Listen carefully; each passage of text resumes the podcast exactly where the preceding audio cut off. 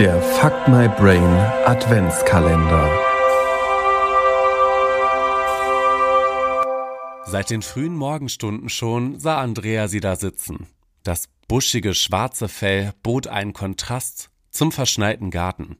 Ihr war, als würden die Blicke aus den großen smaragdfarbenen Augen sie regelrecht durchdringen. Sie mochte keine Katzen. Das Mysterische, fast Unheimliche, das diese umgab, machte ihr Angst. Als ihr Mann und die Kinder zum Frühstück kamen, seufzte Andrea leise. Der zehnjährige Markus, die achtjährige Anna, ja sogar ihr Mann Robert wünschten sich schon so lange einen schnurrenden Stubentiger. Doch auf diese Wünsche ging sie einfach nicht ein. Und nun saß da die Katze im Garten, und wenn die Kinder sie sahen, dann ein Kätzchen, hörte sie da ihre Tochter sagen, und blitzschnell kam aus ihrem Mund Die holt ihr nicht rein, verstanden? Robert und die Kinder sahen sie verdutzt an. Sie hatte bereits den Tisch abgeräumt und mit einem Brettspiel begonnen. Andrea hatte dies gar nicht bemerkt. Markus reagierte als erster und lief zum Fenster. Da ist ja gar keine Katze. Auch Anna sah nach und kehrte ebenso enttäuscht zum Tisch zurück. Tja, äh, darf ich mitspielen? Markus belehrte sie hingegen. Ach Mama, doch nicht mitten im Spiel.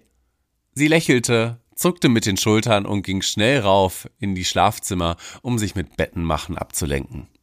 Als sie am Balkon stand und die kalte, würzige Dezemberluft einatmete, war jedoch die Katze wieder da und blickte mit den großen Augen zu ihr herauf. Sie miaute nicht, mauzte nicht, saß nur da und starrte. Andrea erschrak, machte rasch die Betten und hoffte, die Katze würde so lautlos verschwinden, wie sie erschienen war. Die Kinder liefen nun öfter zum Fenster, um die dicken Schneeflocken zu bewundern, die jetzt ebenfalls lautlos vom Himmel wehten. Aber nie erwähnten sie die Katze. Doch riskierte Andrea dann und wann einen verschollenen Blick, war die Katze immer da und blickte ihr mit ihren runden Augen geradewegs ins Gesicht. Als sie gemeinsam das Haus verließen, um einkaufen zu gehen, drehte Andrea ihren Kopf nach links und rechts. Äh, was suchst du denn? Fragte Robert. Sie zuckte zusammen. Äh, nichts, da ist doch nichts, oder? Robert schüttelte verwundert den Kopf und die Kinder waren sowieso schon zum Auto gelaufen und wischten den Schnee ab. Niemand außer ihr schien die schwarze Katze zu bemerken. Nach dem Mittagessen schickte Andrea Robert mit den Kindern weg und machte sich ans Christbaumschmücken. Das geheimnisvolle Tier saß im Garten und machte sie nervös. Schließlich klapperte sie die gesamte Reihenhaussiedlung ab, doch niemand wusste, wem eine Katze, auf die diese Beschreibung passte, gehören könnte. Andrea traf weiter Weihnachtsvorbereitungen. Dann und wann dazwischen ein Blick in den Garten. Sie war da. Geduldig, ruhig, als würde sie auf etwas warten, mit Augen, die stets noch ausdrucksvoller schienen, so klug und so wissend. Andrea fühlte sich zunehmend fasziniert. Als sie die Post aus dem Briefkasten am Gartenzaun holte, war die Katze ebenfalls an ihrem gewohnten Platz. Doch beim Zurückgehen saß das Tier plötzlich vor der Eingangstür. Andrea stockte kurz, dann schritt sie auf die Tür zu und blieb kurz davor stehen.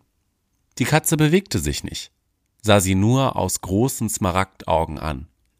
Andreas schluckte, sah sie ebenfalls an und eigenartigerweise schwand langsam die Angst von ihr. Später machten sich alle zusammen auf den Weg zur Kindermesse. Keine Katze war da. Als die Familie das Haus verließ, doch als Andrea nochmals zurückblickte, saß sie vor der Eingangstür und es ergriff Andrea ein Gefühl, als ob sie jemanden Vertrauten zurückließen würde. Während der Messe wanderten ihre Gedanken immer wieder zu der Katze. Dann, beim Verlassen der Kirche, sah sie das Tier neben dem Kirchentor sitzen, was abermals niemand anders zu bemerken schien. Vor sich hingrübelnd, so dass sie das Geplänkel ihrer Kinder und auch Roberts gar nicht mitbekam, schlich Andrea heimwärts und erschrak, als die Katze vor der Haustür saß. Aber dieses Mal war es ein freudiger Schreck. Ihre Lieben stürmten hinter ihr in den Garten, und Gina, wie sie die Katze plötzlich in Gedanken nannte, war weg. Sie bereitete das Abendessen und sah immer wieder zum Fenster raus, unbemerkt von ihrer Familie, die sich wieder dem Spielen gewidmet hatte, doch Gina war wie verschwunden. Das Glöckchen klingelte und die Kinder stürmten ins weihnachtliche Zimmer. Erst wurden Weihnachtslieder gesungen, dann las Markus eine Geschichte vor. Doch während der Bescherung tönte plötzlich ein lautes Miauen von draußen herein. Anna lief daraufhin zur Tür und machte auf. Die Katze spazierte herein. Ganz selbstverständlich, als gehörte sie schon immer hierhin und wäre nur kurz draußen gewesen. Andrea musste lächeln. Das ist Gina, sagte sie, nur und während die anderen sie erstaunt ansahen, bückte sie sich und streichelte das kuschelige Tier. Gehört die jetzt zu uns? fragte Anna. Ja, sie hat uns ausgesucht, antwortete Andrea.